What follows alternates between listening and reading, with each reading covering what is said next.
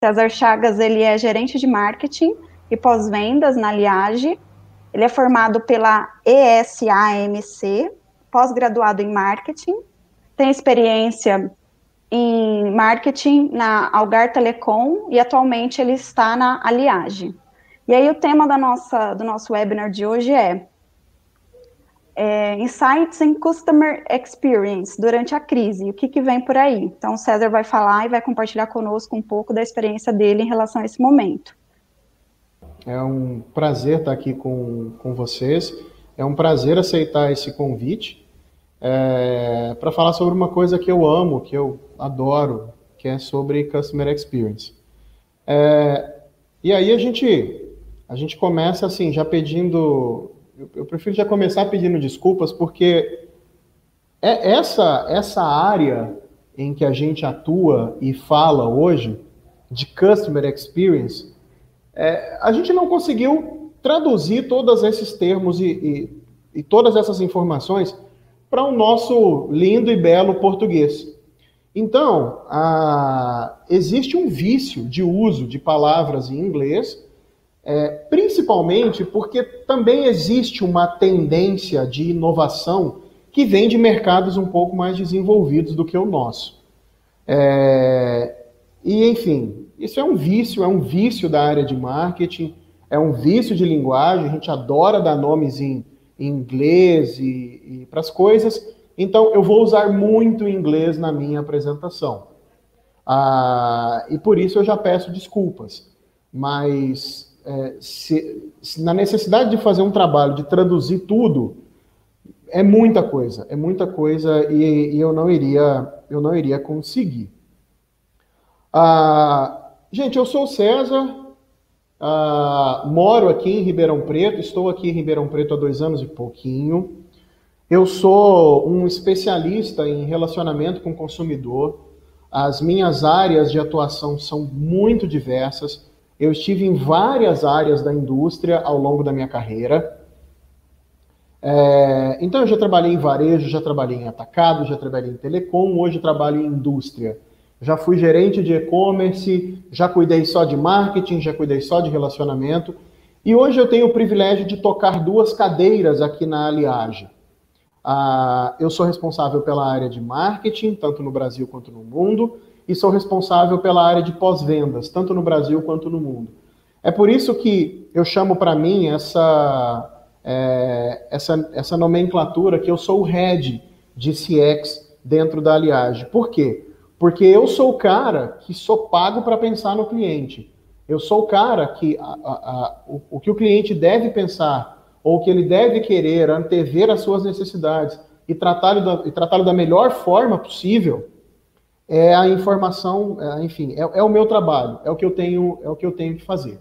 Então, o que eu quero trazer e desenvolver com vocês aqui nessa, nessa tarde é, é falar um pouco do que está acontecendo na crise, falar um pouco do que eu, um gestor preocupado com customer experience, estou olhando e poder dar o máximo de dica que eu puder para vocês a respeito disso. Isso aqui é um pouco da minha carreira, o que está projetado. Se você jogar arroba Chagas no Instagram, você me acha. No Twitter, você me acha. No LinkedIn, é, você também me acha. Tá tudo certo. Se quiser se conectar por lá, eu estou à disposição. Se quiser conversar comigo por lá, eu estou à disposição. Talvez eu demore um pouquinho para responder, por um pouquinho excesso de demanda, mas eu estou à disposição de vocês. Para mim é um prazer é, conectar com todo mundo.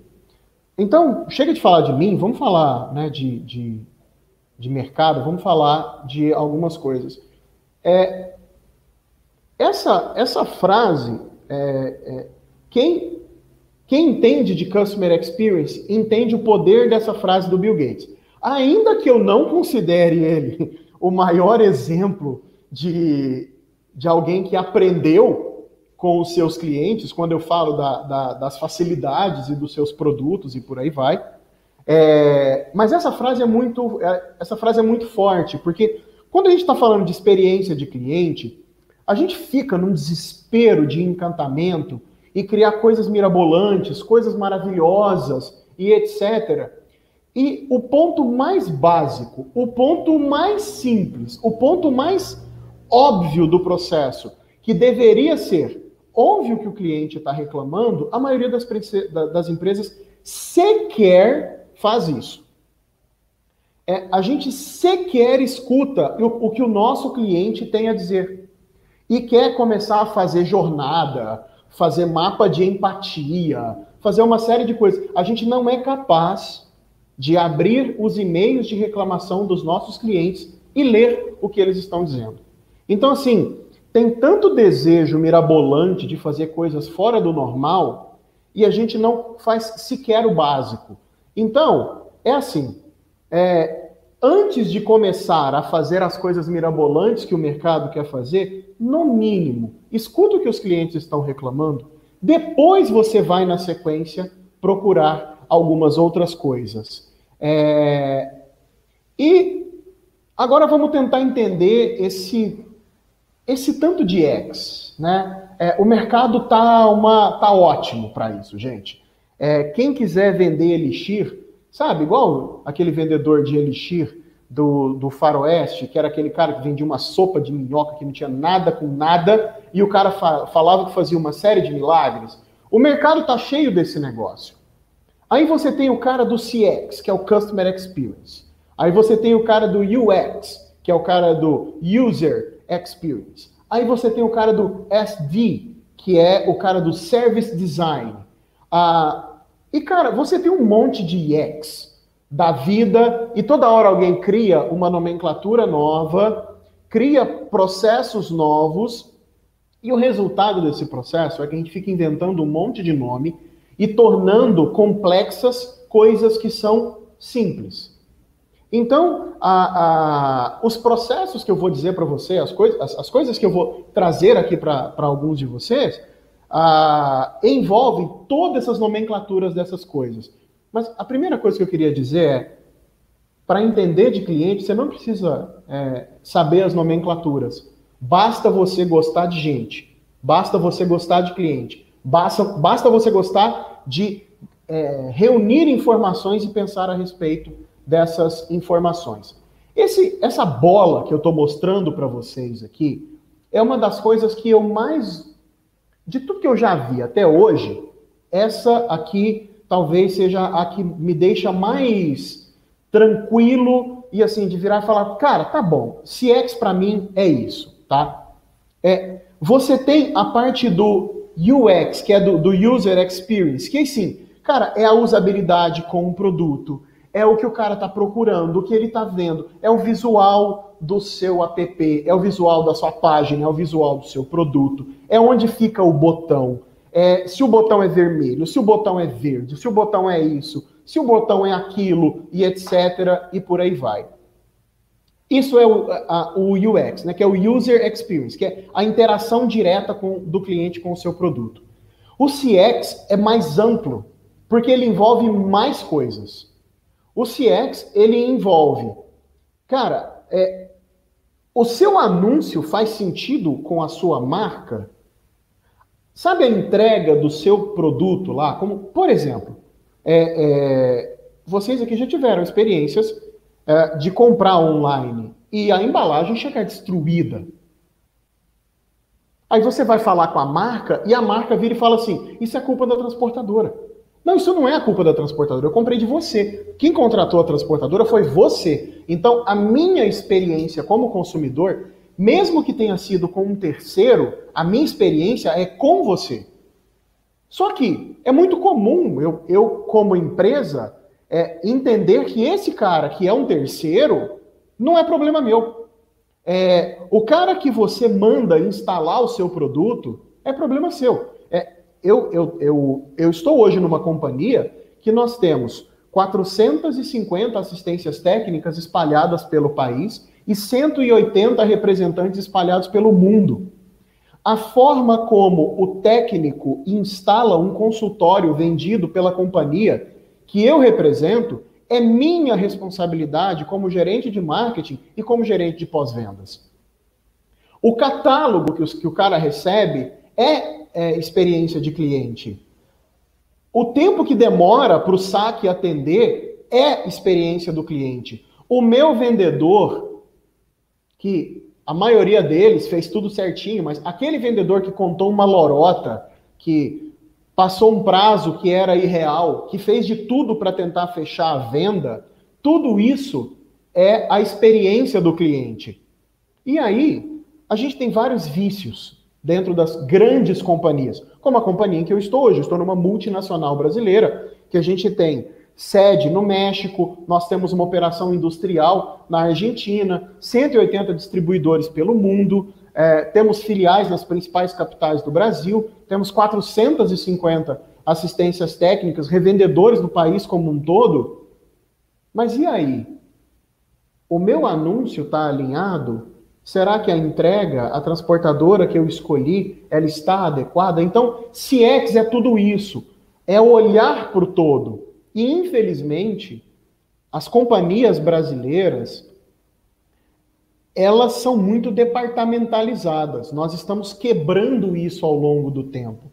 Então é muito normal você ter o departamento do fulano, o departamento do Beltrano, o departamento desse ou daquele. E, gente, é, o cliente não quer saber de departamento, o cliente quer saber da experiência dele. Então, é, é, feita essa conceituação, eu quero. É, essa imagem é conhecida, eu não vou gastar tempo, tá? É, eu só quero lembrar que é, todos esses, né, essas, essas empresas killers, né, essas empresas que são são tidas como empresas que mataram as outras, elas não mataram ninguém, pelo amor de Deus. Uma empresa não mata ninguém. Uma empresa oferece um serviço tão bom que o cliente decide comprar de outro e não de você. É muito simples. É, é... E aí, claro, essas aqui são as nossas referências.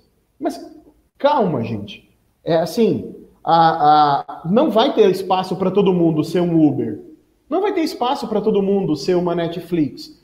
Não dá, não dá para você todo mundo ser grande. Só que dá para ser pequeno e ser bom. Dá para ser menor e fazer um trabalho muito bacana. Isso é possível, tá? Ah, eu quero introduzir esse novo contexto com todos vocês, porque vocês vão passar a ouvir falar demais desse negócio.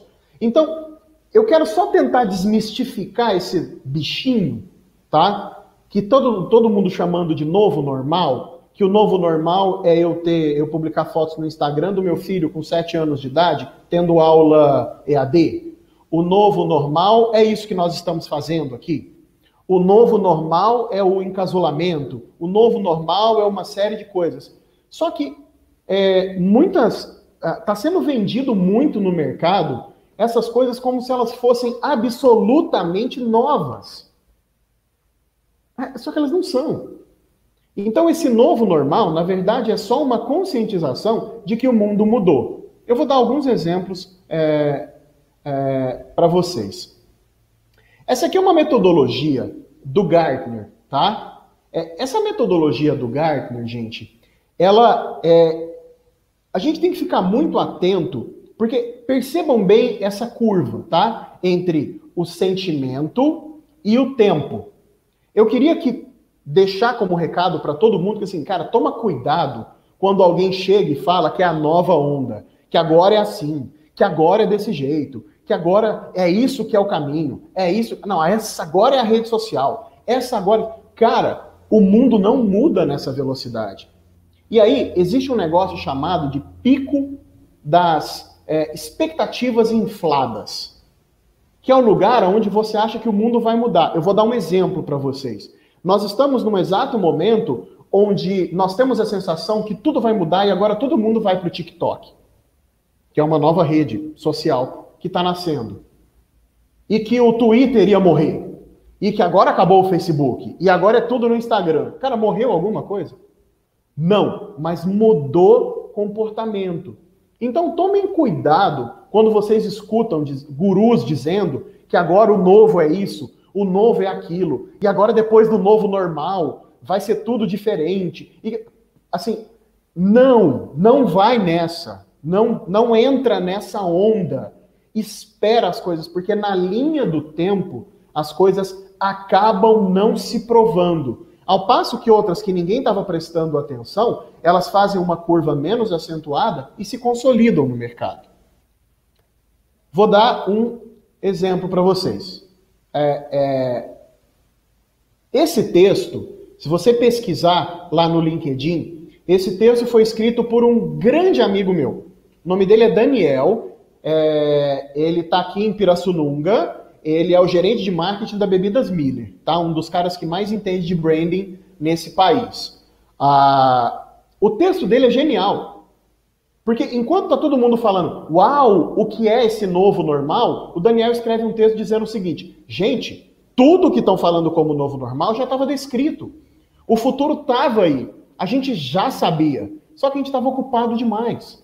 Ocupado correndo atrás de tendência, ocupado correndo atrás de algumas outras coisas. Então, é, é, exemplo. Omnichannel. Uau, agora veio o Omnichannel. Gente, o Omnichannel já era tendência. O freemium, que é esse processo de você dar um pouquinho para o seu cliente experimentar do seu produto, e se você quer uma versão melhor, você paga por isso. Netflix é assim, Spotify é assim, vários aplicativos são assim. Já era tendência. Tem um livro do Chris Anderson, gente, que é do início dos anos 2000. Tudo as a service já era tendência. WhatsApp e redes sociais já era tendência. Home office já era tendência. Reuniões virtuais já era tendência. Ensino à distância já era tendência. Então, isso que está sendo vendido como o novo normal é o seguinte: é tudo que era tendência agora é normal. Então, esse é o novo normal que está todo mundo dizendo.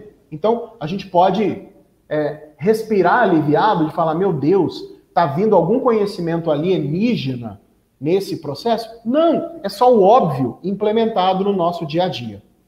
Aí, ó,